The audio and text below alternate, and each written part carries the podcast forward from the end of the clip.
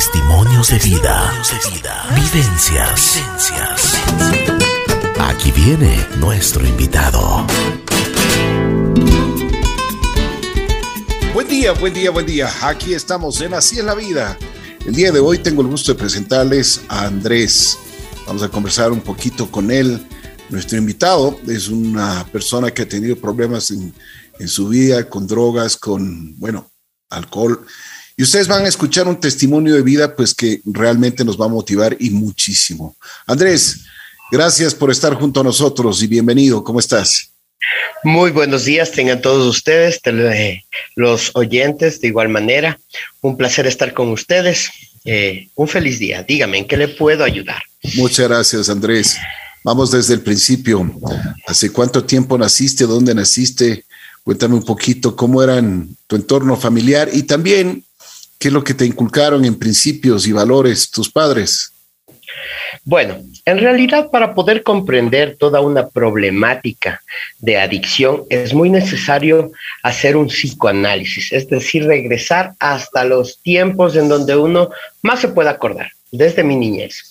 Eh, acerca de mi niñez yo te puedo decir, bueno, era un niño bastante acomplejado, créeme, por, eh, por una situación física que yo tenía. Yo era bastante obeso, era muy obeso y así también como crecí en un entorno donde únicamente estaba mi madre presente, mi padre estaba ausente, eh, mi madre me inculcaba muchas cosas a su manera, era su manera de educarme eh, como una mujer.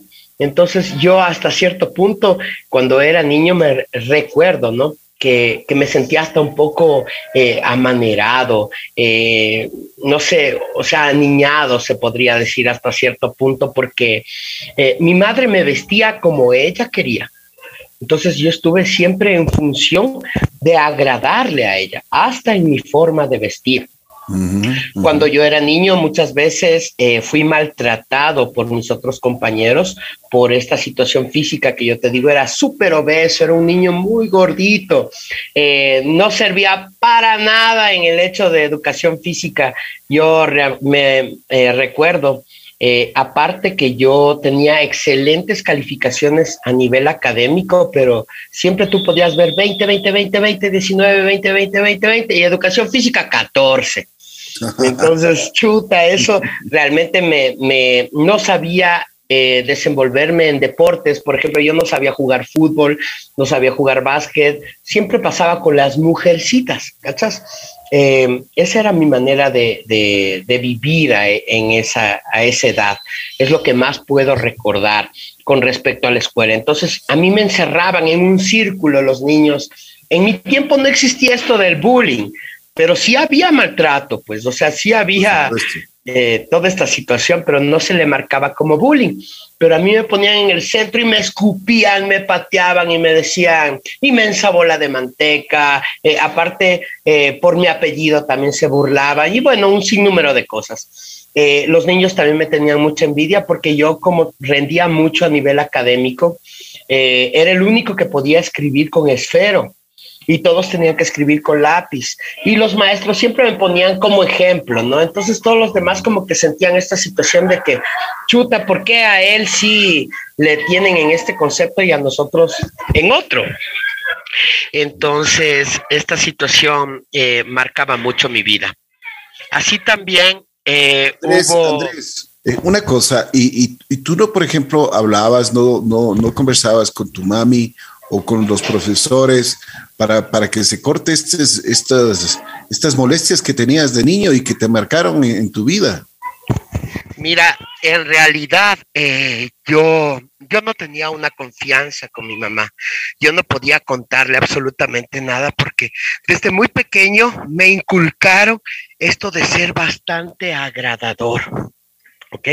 Entonces yo eh, sacaba las calificaciones, eh, los 20, los 19, las libretas de calificaciones únicamente para complacer las expectativas de mis abuelitos, en mi caso. Entonces nosotros, yo recuerdo todos mis primos, teníamos que llevar las calificaciones, la libreta de calificaciones a nuestros abuelitos para que ellos estén contentos. Lo hacía para complacer a mi madre, para complacer muchas veces a mis vecinos, porque yo, como te digo, era, era el ejemplo, se podría decir, del barrio en hecho de educación, de buenos modales, de saber saludar, eh, de siempre estar impecable, ¿sí? Pero era únicamente en función de agradar a los demás. No era porque yo quería hacerlo, no era porque yo lo quería sentir. Eso te podría decir en el ámbito escolar, ¿ok? Ahora, en el ámbito familiar, mira, en el ámbito familiar yo presentaba muchas situaciones eh, de abandono por parte de mi padre. A mí me inculcaron desde muy pequeño a mentir. Mi padre no era aceptado en la familia de mi madre, ¿sí? No era aceptado para nada porque yo, y mira, retrocedamos un poco más. Yo me concebí por parte de un engaño de mi padre. Mi padre tenía una familia. Entonces, mi, madre, eh, mi padre engañó a su familia, a su esposa actual, y la engañó con mi madre. Eh, una persona ultra manipuladora y logró eh, convencer a mi madre de que él estaba en un proceso total de divorcio y un sinnúmero de cosas que eran mentira. Entonces, mi madre, como ella vivía en Riobamba, era una, era una mujer provinciana eh, que venía a trabajar en el Hospital del Seguro acá, recién graduada, una mujer muy inocente que se que se desarrolló en un, en un ambiente muy estricto eh, hasta cierto punto eh, y era totalmente inocente. Sus padres nunca le dejaron salir a fiestas ni nada por el estilo.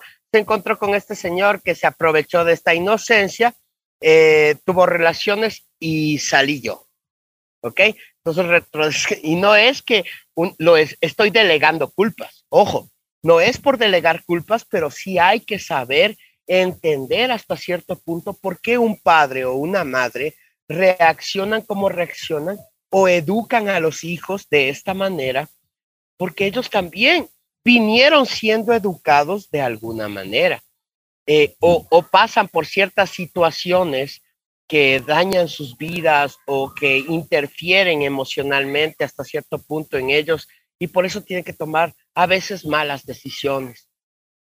Entonces, eso te podría decir. Entonces, cada vez que nosotros viajábamos a Riobamba, mira, eh, mi madre me decía, cuidado vayas a decir que le has visto a tu papá. Cuidado vayas a pronunciar el nombre de tu papá. ¿Por qué? Porque mi, mi padre luego descubrieron, ¿no? Después de un desarrollo descubrieron que mi padre era casado, no lo aceptaban para nada y no permitían hasta cierto punto que yo tenga una relación con él. ¿Ok? Y a ti, eh, eh, una, una, cosa, Andrés, y ese vacío que dejó tu padre, la, misma relación que no podías tú eh, estar abiertamente con él, ¿te causaba mucho dolor en, cuando eras pequeño? Yo te voy a ser franco. ¿Podías entender eso o no? En realidad, mira, a mí no me causaba, no me causaba absolutamente nada de dolor. Yo aceptaba tal cual era mi familia. Mi padre venía a verme en la tarde, para mí era suficiente. Lo que no me gustaba era el sinnúmero de mentiras que me hacían. Entonces, ponte mi padre, yo en algún momento como niño inocente, eh, le dije a mi padre, papi, quiero conocer su casa. Y mi papá, no, es que yo vivo en un castillo de oro. Imagínate, o sea, yo vivo en una casa que es de oro y no, no puedes, no puedes entrar allí porque el momento en el que tú ves el reflejo del sol en el oro te quedas ciego. Papi, yo quiero, te juro, y yo como niño, imagínate, o sea, viendo a un padre, tú le ves al padre como un superhéroe, entonces obviamente le crees todo lo que te dice.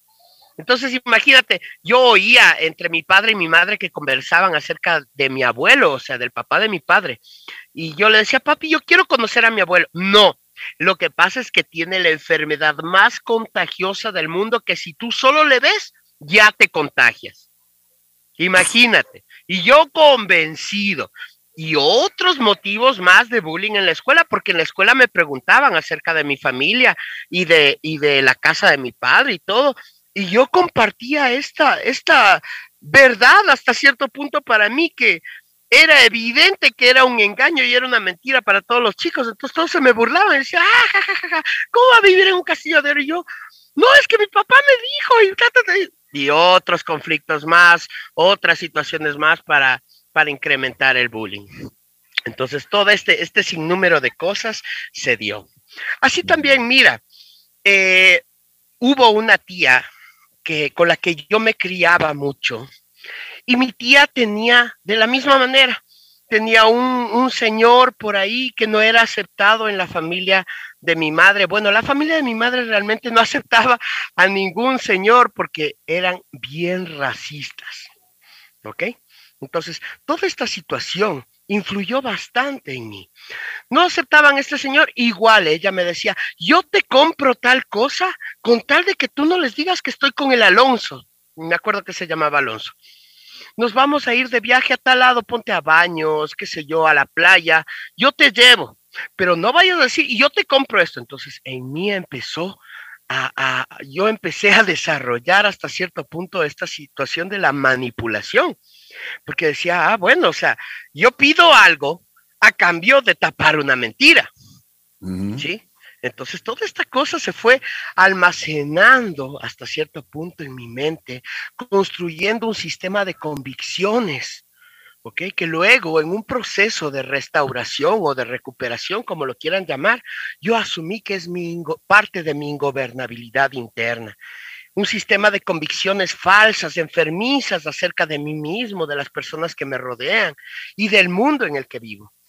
¿Ok? Eso te podría decir en el ámbito infantil.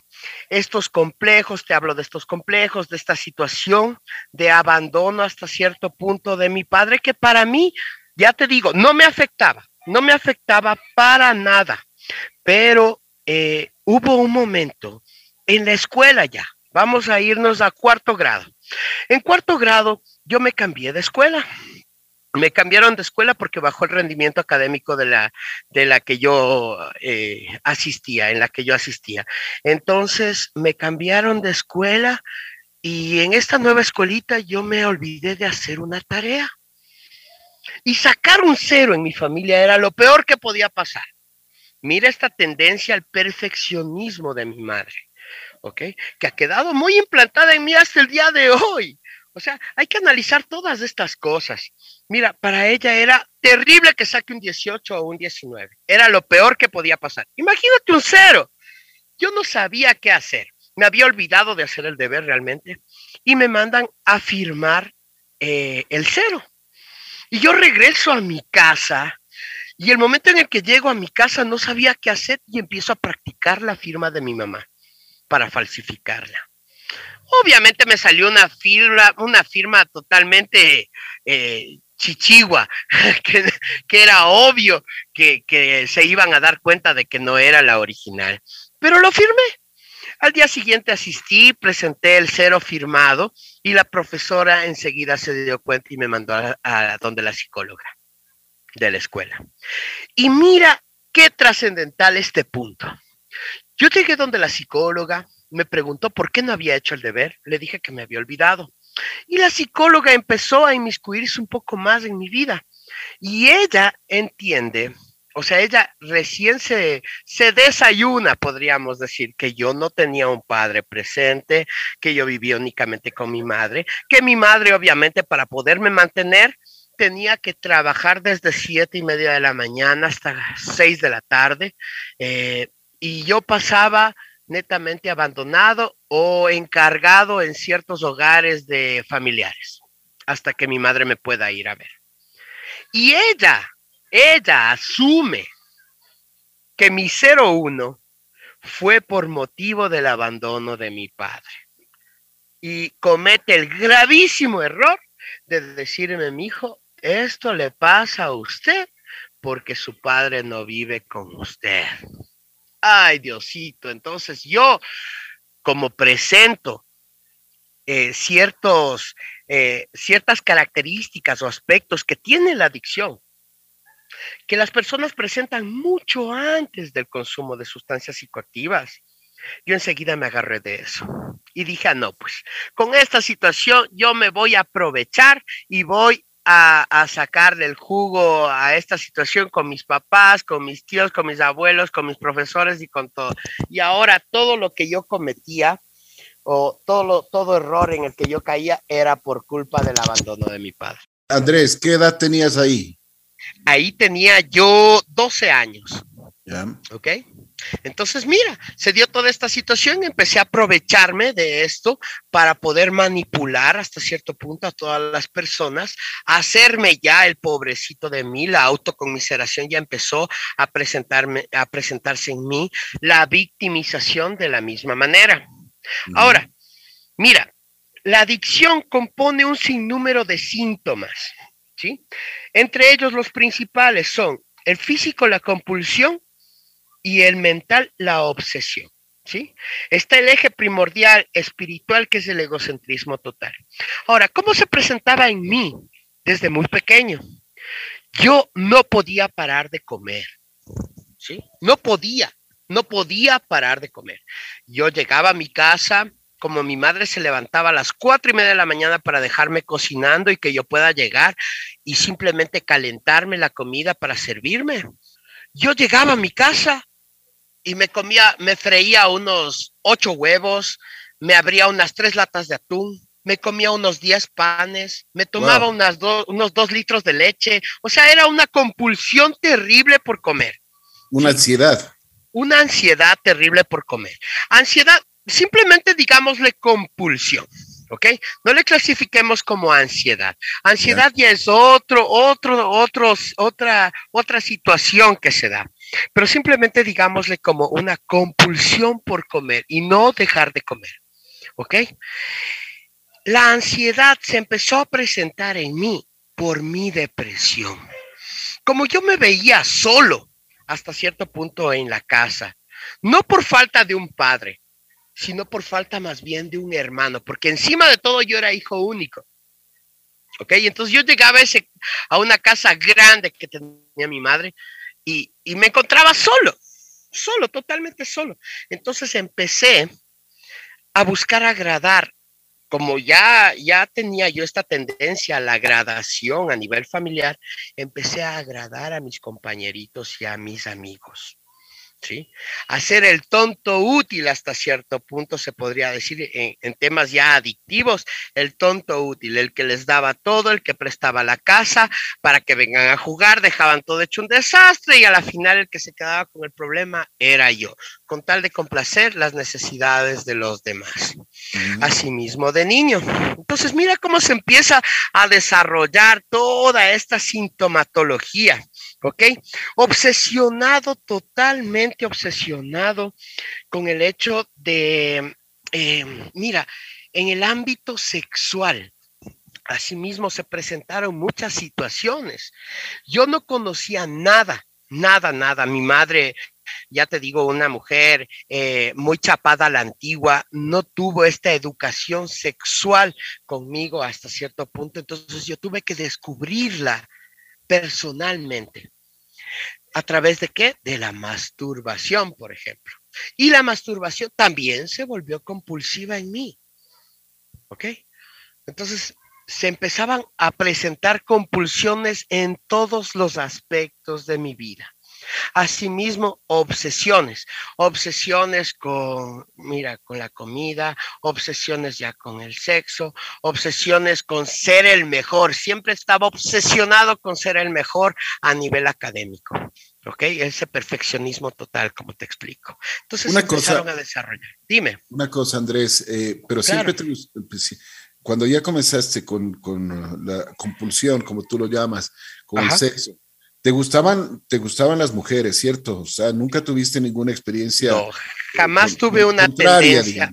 No, jamás tuve una tendencia homosexual. Hay que saber diferenciar entre juegos sexuales en los cuales tú descubres, descubres hasta cierto punto tu sexualidad, que sí, obviamente yo con otros niños, o sea, mira, la comparación que se presentaba en mí también, que es otro de los aspectos y características básicas de, la, de los adictos, que siempre están comparándose con todo el mundo.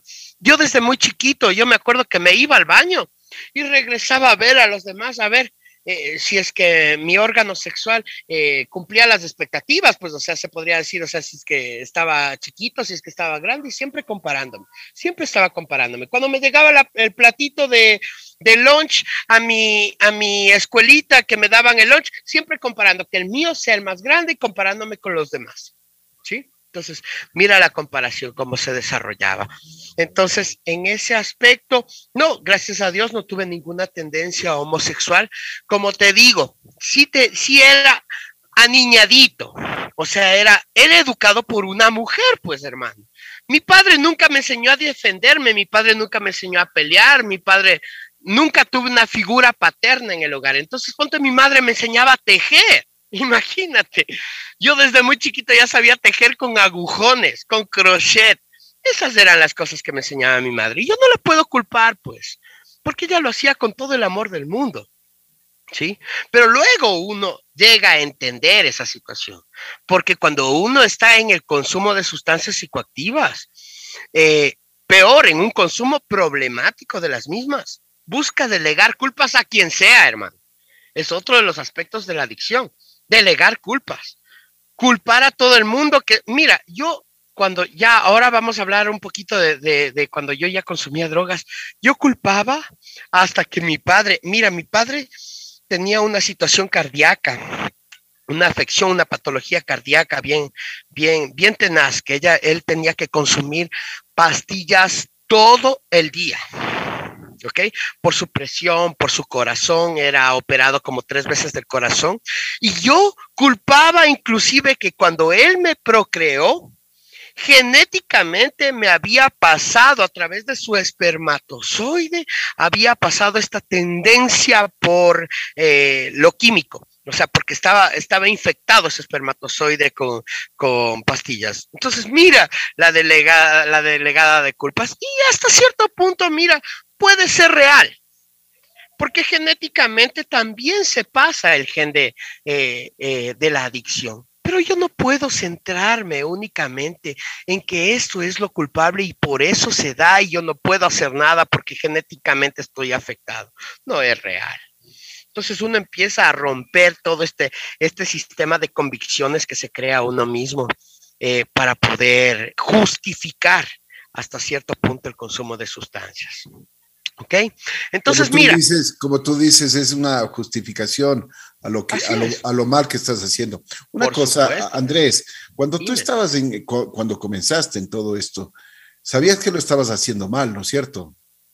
Mira, justo nos quedamos en ese punto. Yo empecé con la gradación. En segundo lugar, yo no tenía una personalidad formada, no tenía una personalidad firme, un punto al que yo quería llegar no tenía una meta. En segundo lugar, muy marcado esto de la falta de amor propio. ¿Sí? Mira lo que me pasó en cuarto curso. En cuarto curso, eh, yo empecé a, mira, de la nada, de la nada, me defecaba en el, en, en mi interior. Y qué desesperante porque yo estaba en, una, en un colegio mixto y cogía el transporte escolar y yo ya sentía, hasta cierto punto, yo ya sentía que necesitaba irme al baño y volaba. Si no me den permiso, yo volaba al baño, porque era mi desesperación de que yo tenía este problema. Mira cómo se empezó a desarrollar esta situación. Más o menos en un cuarto curso, yo estaba en un colegio mixto y de la nada empezó esta situación de que yo no podía controlar mis esfínteres y me defecaba en el interior. Cuarto curso, en un colegio mixto, imagínate. Entonces yo cuando iba al colegio, que ves, cuando iba al baño, yo con, el papel higiénico me limpiaba, pero hasta, hasta dónde queriendo, porque yo decía tal vez, porque mira, cuando yo llegaba a mi casa, eh, yo estos interiores tenía que esconderlos o botarlos a la basura porque me daba mucha vergüenza. Y mi madre los encontraba y mira mi madre, en vez de buscar ayuda y decirme, yo no la culpo, ¿ok? Porque son decisiones, son, son situaciones que todos cometemos errores, pero ella, mira, nunca en lugar de buscar ayuda y decir por qué mi hijo está pasando por esto, eh, ella en cambio cogía los interiores sucios, defecados, y los ponía en el patio, eh, así en, fila, imagínate, para que las demás personas que pasan, porque yo vivía en un conjunto residencial, y las personas que pasaban por atrás vean, y ella gritaba, y para que vean que, que no, que no sabes, ni, o sea, imagínate, haciéndome quedar mal. Pero no fue, o sea, no lo, no lo hacía por mala, sino porque simplemente ella creía que yo no me limpiaba bien, eh, no me limpiaba bien en el baño. Y no era así, porque yo le insistía, madre, yo me limpio súper bien, pero no sé qué me pasa. Y justo ahí, mira, justo ahí, en ese punto, eh, se presentó una situación eh, muy, muy trascendental en mi vida hubo unos ciertos compañeros de mi madre, eh, del trabajo de ella, que me vieron y yo siempre estaba en búsqueda ya de una figura paterna, ¿sí? Ahí sí ya me cogió como, mira, mira cómo este sistema de convicciones empiezan a formar parte de tu vida. ¿Te acuerdas que yo te comentaba que para mí no era ninguna interferencia el hecho de no tener un padre presente? Después, esta situación de estar mintiendo y mintiendo y manipulando a los demás acerca de esta afección aparente que yo tenía, se presenta ya como una verdad. Y ahí está una clara, un claro eje de la enfermedad de la adicción, que es la alienación. La alienación es cuando tú ya empiezas a creerte tus propias mentiras y empiezas a vivir en función a ellas. Entonces yo ya asumí como verdadera esta necesidad de un padre, esta, este, esta, situación que me afectaba tanto en mi vida y que todo lo que, lo que pasaba en mi vida, todos los errores que yo cometía era por esta situación y mi victimización y toda esta situación ya hizo que yo me lo crea, yo me crea ya esto. Y empecé a buscar una figura paterna. Entonces, todo hombre que yo tenía cerca de mi madre, yo ya le quería ser padre. Entonces, a los compañeros de mi madre yo les decía, papá, cacha. Y, y ellos en algún momento, mm, una mala decisión, obviamente, cogieron y me llevaron a un prostíbulo en la 24 de mayo, me acuerdo clarito. Yo estaba en un tercer curso, retrocedamos un poquito nomás el tiempo.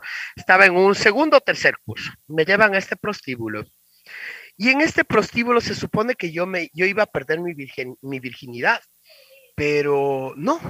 Mira, llegué al prostíbulo y como yo era ese gordísimo que te digo, era súper obeso y era bien bonito, tenía una carita, pucha, no te miento, loco, tenía una carita tan inocente, tan bonito, unos ojitos lindos, todo, todo coloradito y bien bonito. Las prostitutas me toman cariño y me compraban cosas. Y yo, el día que llegué, mira, ese día que conocí ese, ese prostíbulo, me acuerdo, me acuerdo, eh, me empezaron a comprar qué espumillas, qué gelatinas, qué papitas, qué tonteras y ta, ta, ta, ta, ta. Y nunca fui allá para lo que tenía que ir a hacer, ¿no? Sino que simplemente cogí esta, ahí me di cuenta de que yo, con mi carencia de atención y carencia afectiva hasta cierto punto, porque mi madre eh, no me mostraba muchas veces durante toda mi niñez y mi juventud el cariño que ella me tenía. Ella me lo demostraba trabajando y sacándose el aire, pues, en el trabajo, con tal de tenerme eh, en, un buen, en una buena escuela, en un buen colegio, de darme todo lo que yo necesito, de tenerme con ropa, de mantenerme, de darme una buena casa, una buena educación. O sea, todo, esa era su manera de demostrarme el cariño. Pero yo lo que necesitaba es un cariño eh, em, físico, de abrazos, de, de acompañamiento, de acogimiento hasta cierto punto, de protección, ¿sí? Y nunca lo tuve porque a mi madre tampoco se la dieron cuando era pequeña. Mis abuelos eran chapados a la antigua y no eran personas muy cariñosas. Entonces ella también no, no, no fue educada de esa manera. Pero para mí ya era una afección. Y la carencia de atención Mira, mi madre no podía estar atendiéndome porque tenía que trabajar, pues para sacarme adelante, para sacar adelante a su hogar. Entonces, nunca tuve esa atención necesaria o, mis requerimientos hasta cierto punto no cumplía con las expectativas que yo tenía de atención. Porque ella a su manera, obviamente, llegaba del trabajo, tenía que ponerse a verme los deberes, a tomarme lecciones y todo, pero no cumplía mis expectativas personales de, de atención. Entonces hay que saber identificar qué es lo que cada uno quiere. No necesita, sino quiere. ¿Ok? porque la necesidad no es lo mismo que uno quiere. Entonces, mira, entendí en este prostíbulo que ellas como que sustituyeron este amor maternal y me empezaron a coger y yo decidí desde ese momento dejar de ir al colegio. Y, y, salía, esperaba que mi madre salga al trabajo, volvía a meterme a la casa, me dormía una horita más y ya me iba al prostíbulo todos los días. Todos los días. No había fallo. Todos los días. Entonces llegaba ya a las diez y media de la mañana al prostíbulo, donde empezaba ya a llegar las, las trabajadoras sexuales allá. Y ay, llegó el Andresito y ta, ta, ta, me acogían, me acompañaban, me compraban las cosas y ta, ta, ta, ta, ta, ta. Entonces yo era feliz de la vida, hermano, porque tenía la atención y el cariño necesario que cumplía mis expectativas. Luego, ya empezaron, como yo ya asistía un mes seguido, hermana, imagínate, en vez de ir al colegio, un mes seguido, llamaba al colegio, hecho el enfermo, ay, buenas tardes, no puedo asistir Imagínate, ya la, la, manipulación, la mentira, la deshonestidad muy marcadas en mí. Y yo todavía no consumía drogas. Ojo, yo ni sabía lo que eran drogas. Entonces, mira todas las cosas que se presentan desde antes del consumo de sustancias. ¿Ok? En este prostíbulo lo, me dieron ya un trabajo. Había un, un hall en donde las prostitutas hacían su show del rojo vivo, al rojo vivo decían, Cassandra y Jennifer y todo baja al rojo vivo, y ahí pues ellas se desenvolvían en sus bailes y sus situaciones y se introducían cosas en su órgano sexual y toda esa situación, ¿no? Y a mí me sentaron al lado de esas prostitutas con un palito de escoba y a los que iban ingresando al prostíbulo y querían tocarles eh, la vagina, yo tenía que darles boom con el palito de escoba eh, en la mano. Y obviamente si es que alguno reaccionaba mal, enseguida bajaban los chulos y, y les, les masacraban, ¿no? Pero ese era mi labor. Y por ese labor me pagaban 10 mil sucres al día, me acuerdo. Entonces yo ya empecé a trabajar en el prostíbulo, hermano. Y obviamente después de, unos un mes y medio que nunca asistí a clases, se comunicaron con mi madre, me expulsaron del colegio, fue la primera expulsión del colegio que tuve y empezó a marcar ahí mi vida.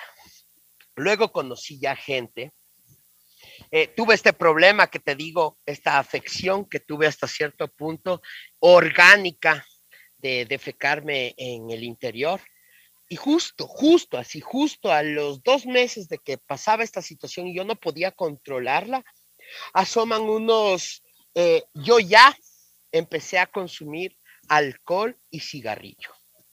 En todo este, en toda esta situación de, del prostíbulo, yo ya empecé a ser agradador, me iba al colegio y decía, yo trabajo en el, en el chongo tal, y, les puedo meter, imagínate, y los manes felices, pues iban toditos el, el curso por, por poco.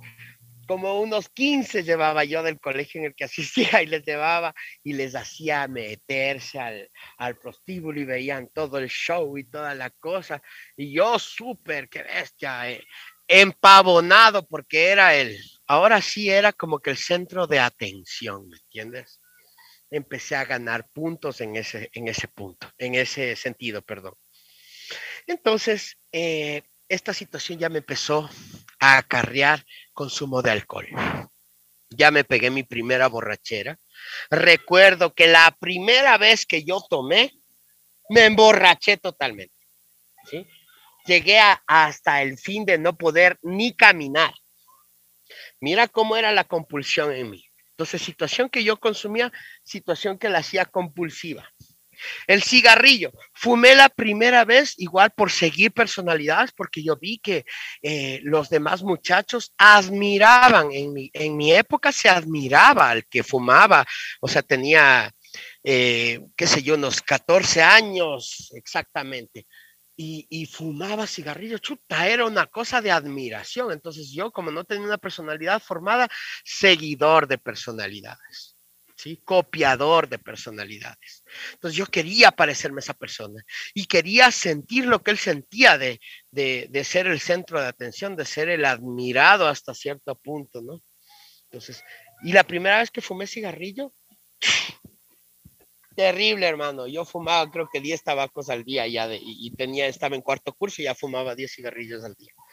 Entonces se, empezó a presentar esta compulsión en todos los aspectos de mi vida. ¿sí?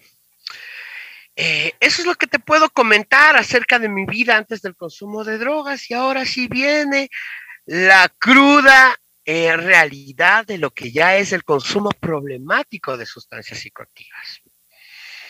Con el alcohol y con el tabaco hice yo una fiesta y a esta fiesta llegaron igual un grupo de personas que fumaban marihuana. Y me ofrecieron. Y yo, obviamente, ¿qué voy a decir que no? Pues si uno tiene dañado el no y averiado el sí. Entonces, yo enseguida le dije, por supuesto, pasa. Y hecho, mira, mira esta situación, hermano, muy importante.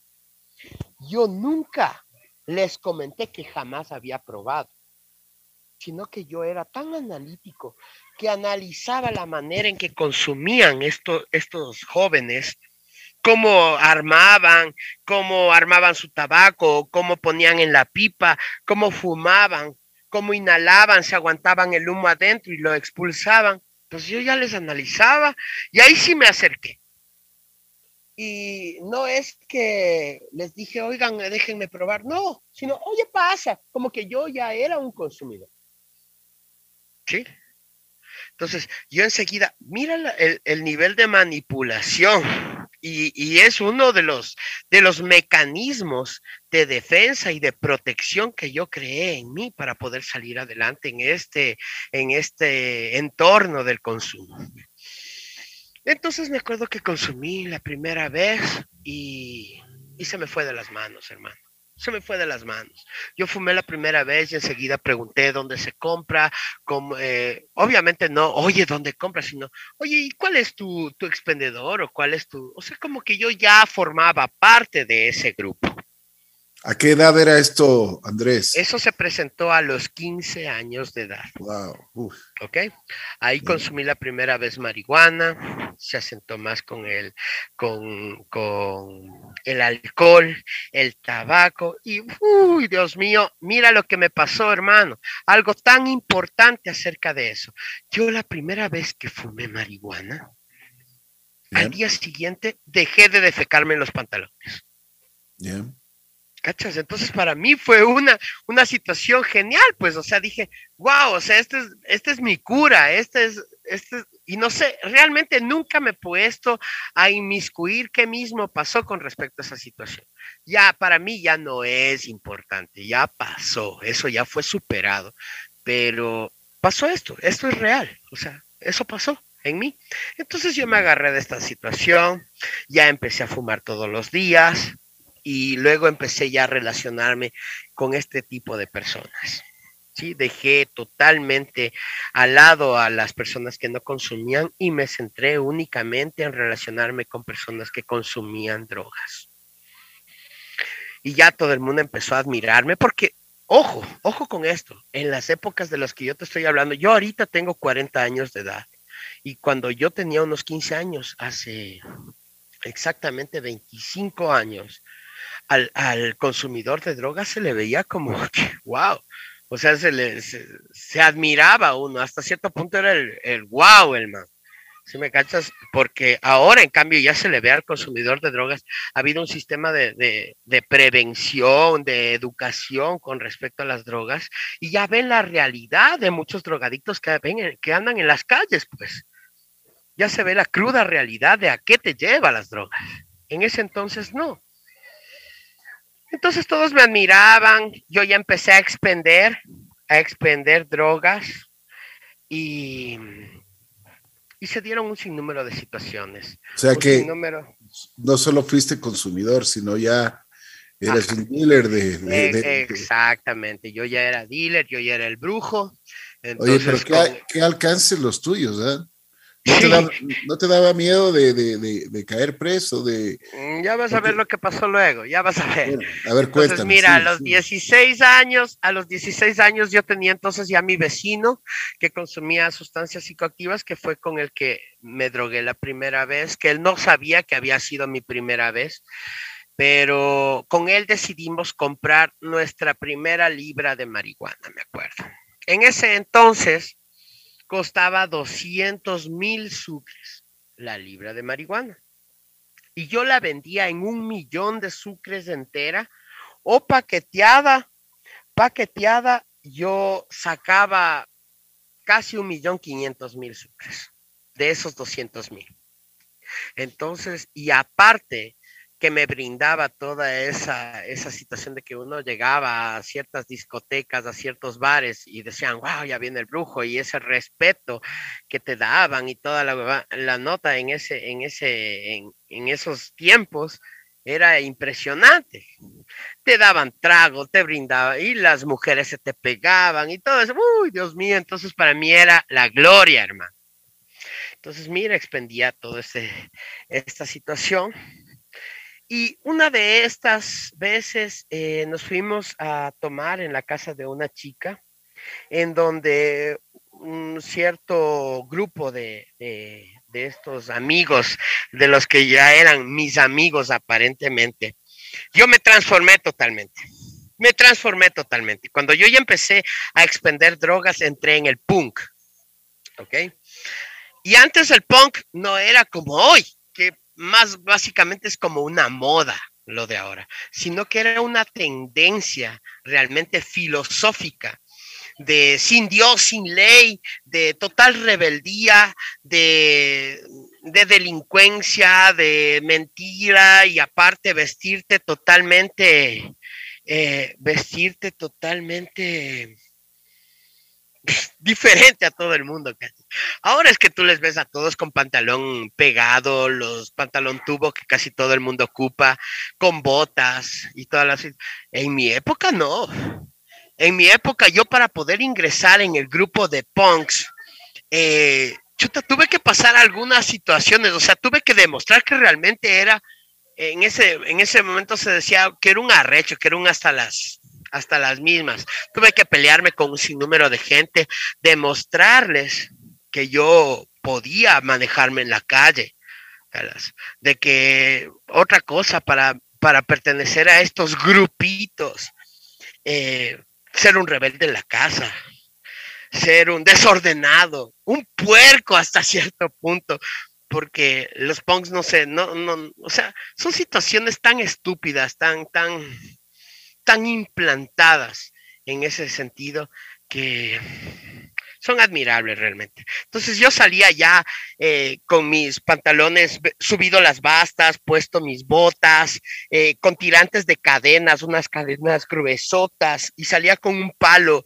al que le puse clavos en la punta y salía así a caminar. Y me acuerdo que vi una película que se llamaba La Naranja Mecánica en el que cantaban I'm singing in the rain y ¡pa! golpeaban. Y así mismo me desarrollaba yo. Entonces seguía personalidades, copiaba las personalidades de la gente. En esa época también se dio esto de Pandillas, Guerra y Paz, me acuerdo. Sí, era una serie que, que mostraba la cruda realidad del narcotráfico en Colombia. Y yo vi esto y quería parecerme, quería parecerme a estas personas, ¿ok? Entonces, mira, todo esto se fue desarrollando así, luego pasé por problemas tenaces de, de problemas con la, con la ley, totalmente tenaces, con la ley. Eh, hubo esta situación, esta, esta fiesta en la casa de una chica, en donde cierto grupo de punks con los que yo, yo pasaba, eh, hicieron una, una requisa ahí en la casa cuando ya estaban todos chumados y se encontraron 500 dólares. Yo ya empecé a consumir drogas de alto calibre, pues. Yo ya empecé a consumir cocaína, ya empecé a inyectarme sosegón, sosegón mezclado con cocaína, que les decíamos los caballitos.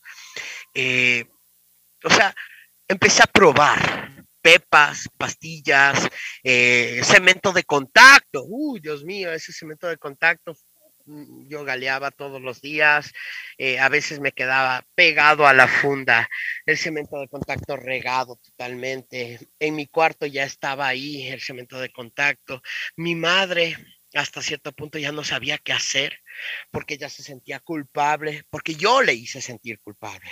Yo le hice sentir culpable de que por yo no tener un padre, de por yo no tener una, una atención, porque ella nunca estuvo conmigo, yo tomé esas malas decisiones y que ahora no me joda. Y era un rebelde, pero tenaz. Imagínate, mi madre salía conmigo un fin de semana a querer comer y mi mamá tenía que adelantarse. Unos unas dos cuadras, caminaba unas dos cuadras adelante de mí, porque le daba vergüenza. Primero de cómo yo estaba vestido ella que era una man súper, eh, ya te digo, en el ámbito, ella es de Riobamba y en Riobamba eran bien aniñados en esa época. Entonces, ella como que le daba vergüenza de cómo yo estaba vestido, aparte de que yo me volví un violento total. Mira cómo se empezó a demostrar esta situación de, de quererme vengar de todos esos niños que me hicieron tanto daño en, mi infancia, de que me escupían y toda la cosa. Yo me volví un man súper violento, pues. Yo salía con mi madre y me regresaban a ver, ¿qué me miras? Papá, papá, le caía. Enseguida le caía puñetas. Y tenía broncas todos los días, todos los días. Entonces mi mamá prefería caminar adelante una cuadra y yo haciendo mis porquerías y mis pendejadas atrás, yéndome contra todo el mundo. Tenía una chompa que decía contra todos, le puse grandota con liquid paper ahí, una chompa de cuero, de esas roqueras, y llena de cadenas, llena de anarquías, me tatué un... Bueno, eso fue después. Entonces, así empecé a desarrollarme. Pasó este robo de los 500 dólares y esta chica, la única persona que conocía era mí. Entonces entre sus padres y ella me pusieron la denuncia. A mí, esta chica era mi enamorada, ¿ok? Fue el amor de mi vida, sí, fue un, fue mi primer amor, ¿ok? Y me ponen la denuncia por estos 500 dólares.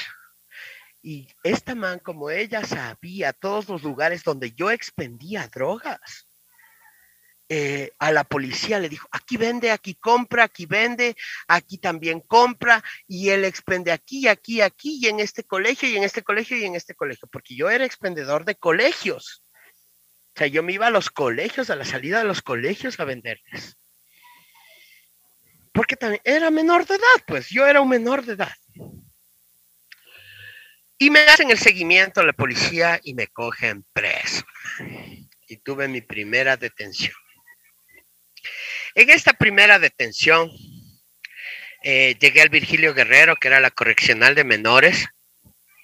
Tuve mi primera detención y me dieron una sentencia de nueve meses. En estos nueve meses, mira el nivel de manipulación. Manipulé a la trabajadora social para que tenga relaciones sexuales conmigo. Eh, es la madre de mi primera hija se quedó embarazada a mis 17 años que cumplí ahí dentro en, eh, la condena. Eh, tuve mi primera hija. Luego eh, manipulé a la psicóloga, un nivel de manipulación terrible. La psicóloga se enamoró de mí. Cuando salí de la cárcel me fui a vivir en la cárcel, en la casa de la psicóloga.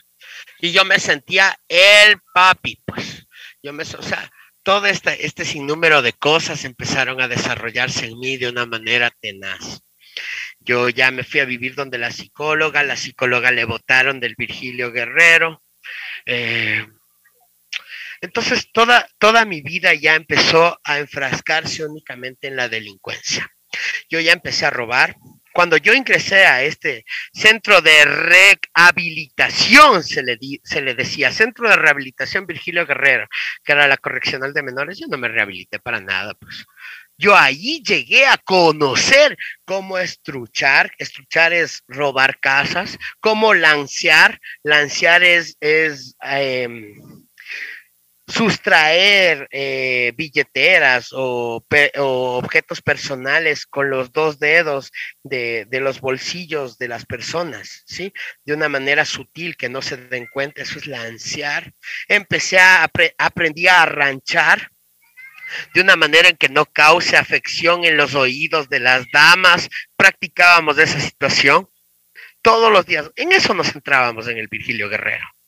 Empecé a aprender esas cosas, empecé a aprender a tirar cuchillo, mira, nos poníamos a practicar con las manos nomás, bien cuadrados tirando cuchillo, aprender a pelear cuchillo. En esa época se le decía tirar cuchillo. Entonces, yo me hice una persona totalmente eh, o sea, tenaz, totalmente desquiciada, hermano desquiciada. y aprendido un montón. Ajá, mala, mala. Uno tenía que ser, para poder, para tú poder sobrevivir en la cárcel, tienes que ser el más malo. Mm. Y como yo tenía esta tendencia, mira, de la sobreactuación, o sea, yo llegué a la cárcel, no a decir que era mi primera vez, pues, que estaba preso, yo ya entré como que hubiera sido mi tercera o cuarta vez, pues, tirando parada de malo ya vi cómo actuaban los demás y empecé a copiar esos esquemas, ese, ese modo de caminar, ese modo de hablar.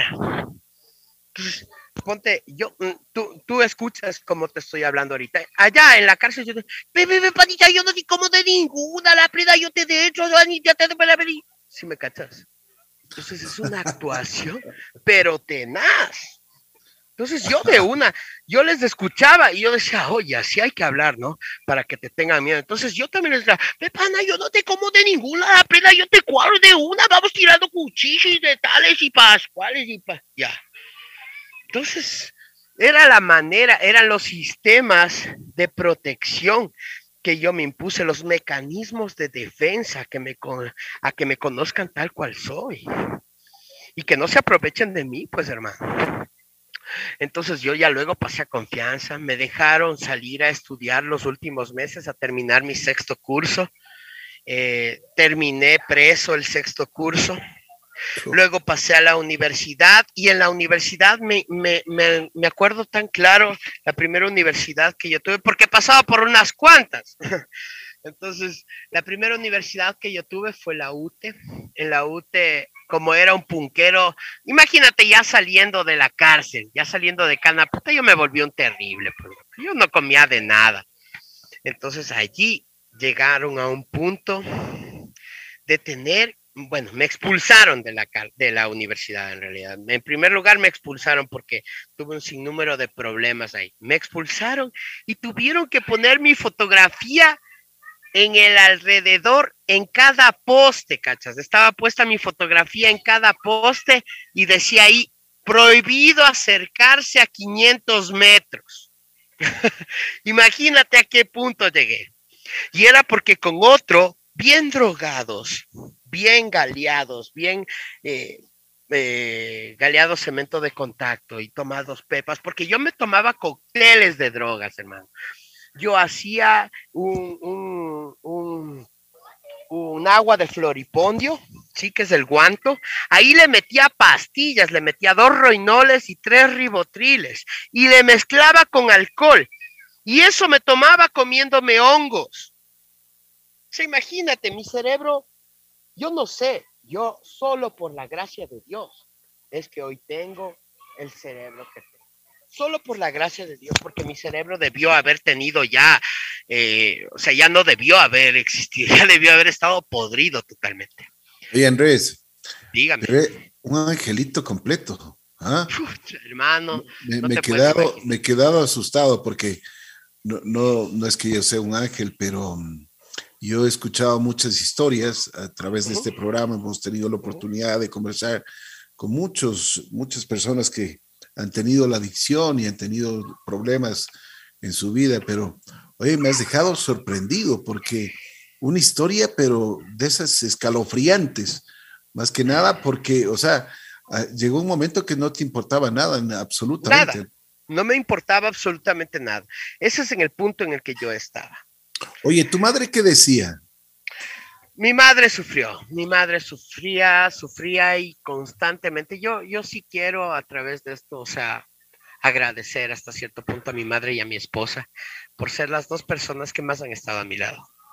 Las personas, las únicas personas que creyeron no en mí, sino que pudieron creer en Dios hasta cierto punto y tener la esperanza en Él de que yo en algún momento podía entender mi situación y salir de ella. Y gracias a Dios hoy tengo algunos años ya en restauración. Hoy tengo muchos diplomados en el área de adicciones, porque en conjunto con mi profesión, que es la gastronomía, yo soy licenciado en gestión gastronómica, eh, en conjunto con mi profesión, yo tuve que abrir la alternativa a, otro, a otra profesión. Soy máster en desarrollo, en innovación del pensamiento, soy terapeuta psicoanalista, especializado en emociones, analista de riesgos y daños para drogodependientes. Y para poder llegar a este punto, yo tuve que pasar muchas situaciones, derrocar un sistema de convicciones tenaces que creé en mi mente. Entonces, para yo poderte contar toda la situación, todo lo demás de mi vida, o sea, necesitaría un sinnúmero, un, un, gran tiempo, ¿me entiendes? Sé que está pronta por acabar esta entrevista, pero lo que quiero decir es que a pesar de todas estas cosas por las cuales el ser humano decide vivir o decide pasar, es posible la restauración mental, física, espiritual y social. Es posible, sí es posible. Yo tuve que pasar por dos recaídas, porque cuando yo quise entrar en recuperación, cuando yo quise ya dejar las drogas, que yo ya estaba harto, ya tuve cinco detenciones. Ya no era solo esa detención, ya tuve cinco detenciones más. Ya vivía en la calle. A mí ya me cerraron las puertas de mi hogar, porque yo tuve que irme a vivir en el puente del Labrador. Ahí vivía con tres chicos más, en un cambuche. Los cambuches son eh, como casitas de plástico que uno se hace para poder resistir eh, la tempestad, resistir eh, las situaciones de, de, la calle, ¿me entiendes? tener que cocinar en una llanta, una llanta prendida con una olla vieja, sucia, en donde meto y meto y meto cualquier cosa para poder cocinar, pidiendo comida en los restaurantes, comiendo de la basura porque a mí me encantaba pasarme por McDonald's y Burger Kings para poder encontrar eh, pedazos de hamburguesas del waste y podérmelos comer. Llegar a ese punto, tener que salir todos los días a robar para tener la droga de tu predilección diaria. Dormir en las mañanas, vivir en la noche. ¿Sí? Dejar a mis hijas totalmente desamparadas, totalmente desamparadas, porque yo ya me lancé a la calle para perder la conciencia total. Yo quería volverme ya un loco, un man que no tenga conciencia de mí mismo para no tener sufrimiento. Porque el que está en esa situación sufre, hermano. Y yo ya quería desprenderme de ese sufrimiento. No me bañaba 15 días, tres semanas. De repente me pasaba por ahí por una lavadora de Carlos, présteme la manguera. Y con esa manguera, pegarte un baño así a la, repentina y a seguir consumiendo. Entonces es, una vida totalmente terrible. Eh, mira, yo me conseguí un terno, me acuerdo, la última detención que tuve, yo me conseguí un terno que me regalaron en una casa y me conseguí un chaleco del Ministerio de Salud Pública. Y como yo ya tenía mi profesión de gastrónomo, eh, yo sabía todas las leyes de sanitación, higiene, buenas prácticas de manufactura y todas las notas, sino que estaba hecho pedazos por la droga y vivía en la calle, vivía en el puente. Teniendo una profesión, mira. Entonces eh, me conseguí este chaleco del Ministerio de Salud Pública y me metía a los locales me pegaba un buen baño, una buena rasurada, obviamente robándome todo, ¿no? Porque yo entraba a un local y me metía todas las cosas en las chompas, en las cosas, nunca pagaba nada. Alguna cosita que quería darles a mis hijas me la robaba, diciendo que yo había comprado. Mentira, solo me robaba las cosas para, para, para comprar perdón y comprar amor de mis, de mis familiares. Andrés, ¿te importaban tus hijas en ese momento o ni siquiera No te importa a nadie. La capacidad de amar es seriamente afectada por el consumo de sustancias psicoactivas. No te, no te amas a ti, no amas a nadie. ¿sí? Lo único que buscas es que te quieran. Si has oído esa nota que dicen, eh, lo único que quiero es cariño, comprensión y ternura. Si ves que todos esos sentimientos son hacia uno, o sea, uno lo que busca es que a uno le quieran. Uno no busca querer a los demás, uno no extraña el querer a los demás. Uno lo que extraña es que a uno le quieran, el abrazo que uno recibe, la atención que uno recibe, no el dar, hermano. Yo no extrañaba nada dar amor a mis hijas, ni dar amor a mi madre, ni a mi esposa. Yo extrañaba el amor que ellos me tenían. Esa es la realidad, esa es la pepa. Para que tú te puedas restaurar, para que tú te puedas recuperar, tú tienes que admitir tus realidades y tus verdades tal cual son con crudeza. Porque si te sigues enmascarando, si sigues poniéndote máscaras eh, para amagar hasta cierto punto o para tomar ciertas apariencias que no son reales, no puedes restaurarte.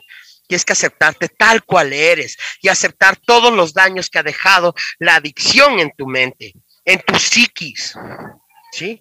Todo ese sistema de convicciones que son tendencia en ti, porque tú tienes, inclusive en restauración, tienes tendencia al sabotaje, al autosabotaje, tienes tendencia al sufrimiento, tienes tendencia a, a, a cometer errores, a evadir emociones reales del ser humano, reales de la vida, como la tristeza, como el dolor, como la furia, como la alegría y las quieres evadir porque estás acostumbrado, tu cerebro está acostumbrado y tu cuerpo también lo acostumbraste a que evada todo este sinnúmero de cosas. Entonces, tienes que saber identificar cada una de las características en tu cabeza, todas las cosas que ha dejado en tu mente, la adicción activa, para que cuando vayas a tener la tendencia, esta enfermedad insidiosa y progresiva, inclusiva en restauración, se presenta en tu mente y quiera hacerte caer en, comportamientos, no necesariamente en el consumo de la sustancia, sino en comportamientos que te van a llevar irremediablemente ese consumo. Tú tengas ya la alerta en tu mente y sepa, hey, aquí está hablando mi naturaleza adictiva, hey, no le voy a dar chance y tomar tu herramienta, tomar tu otro camino. Coger la virtud, coger el principio espiritual que lo contrarreste. Oye, Andrés. Es una manera de vivir, dime. Totalmente. Tú pasaste por todo, pobreza, ansiedad, pasaste por, como tú decías, el, que, te, el que te hagan a un lado de la vida de muchas personas. Así es. Mucho desde muy pequeño. y, lo que tú mismo tenías la razón, o sea, había que buscar el porqué de, de todo este tipo, de este comportamiento humano. Así es. Llegaste preso varias veces. Varias veces. la última detención, mira, se dio por esta situación del chaleco, en que yo me metía a los, a los, a los restaurantes y les decía, soy inspector del Ministerio de Salud, vengo a hacerle la inspección sanitaria. Y me metí, hermano, a las cocinas de los restaurantes, de los centros comerciales. Caretuco. Y me metía y controlaba los refrigeradores, veía y pedía, como yo sé de mi profesión, yo les pedía, a ver, formatos de caducidad, formatos de control de temperatura, formatos de, limpieza y desinfección de pisos, de paredes, de mesones, eh, o sea, de todo, hermano. Y los manes, como veían la capacidad profesional, decían, chuta, o sea, no sabe que no tenemos. Uy, entonces voy a hablar con mi supervisor para que venga. Y me amagaba, hermano. Yo, ¿qué voy a tener celular? Horrendo consumidor de drogas. Yo amagaba que sacaba celular, me viraba y me hacía hecho el que hacía una llamada. Y sí, sí, estoy en tal dirección y ta, ta, ta. Y enseguida los señores, vea, dígale que le doy unos 200 dólares, pero que no me clausure, no sea malito. Y a usted le doy un extra también por la ayuda y tal. Y yo, déjenme conversar, déjenme conversar. Rogado encima más. Uy, hermano, no te puedes imaginar el nivel de, de manipulación y de actuación que yo tenía, brother. O sea, te, Así podía- mismo te en el podíamos área dar de- un Oscar. Te podíamos dar un. Oscar, ¿no? Oye, cuando yo estaba en consumo activo, eh, más o menos a los 21 años, hice como tres historias personales, ¿cachas? Y todo lo que me pagaba el peque andino por, por salir en historias personales, me lo, me lo fumaba. También fui bailarín de Sharon, de Arena, de Bataola, ¿cachas? O sea, hice un sinnúmero de cosas en mi vida que realmente nunca me llevaron a nada, hermano. Hoy por hoy, eh, yo lo único que puedo decir es que sí es posible, sí es posible, sí es posible. Una Salir. cosa, una cosa, a ver, a ver, Dime. ¿cuándo fue el, el momento cero? ¿Cuándo llegó el momento cero? ¿Cuándo llegó el momento en que, en que realmente te diste cuenta que estabas perdido? ¿Qué pasó? Cuéntanos, ¿cuándo comienza esa rehabilitación que tú tienes? La restauración eh, de mi vida, yo no le digo, bueno, sí, rehabilitación está bien dicho, yo no le digo recuperación porque yo no quería recuperar nada, hermano. Yo nunca tuve valores, nunca tuve amor propio, nunca tuve virtudes, eh, o si las tenía, las tenía muy, muy eh, fragmentadas o muy escondidas o muy dormidas, ¿sí? Nunca tuve una situación que yo quiera recuperar. Más que perder todo lo externo, estaba perdido. Ya no quería depender de una sustancia. Entonces yo, en un momento en el que me vi ya dentro de un centro de recuperación, al que asistí ya tres veces y no podía mantenerme, entendí que la una decisión.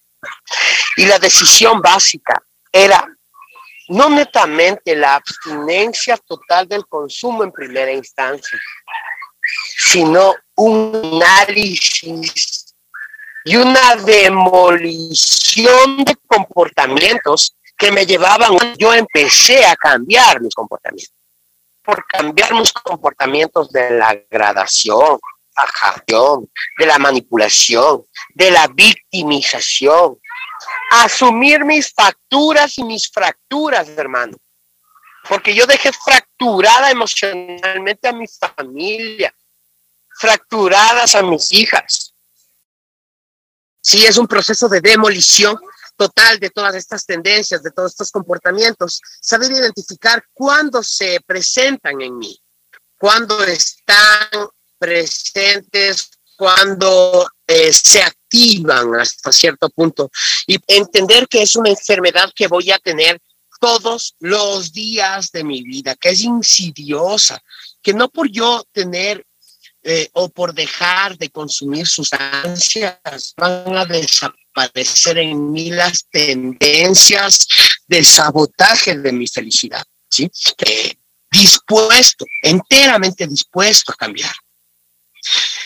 Tuve que doblar rodillas realmente, doblar rodillas y pedirle a Dios Todopoderoso que sea Él el que me tome en sus manos y me ayude a vivir, porque yo solo no puedo.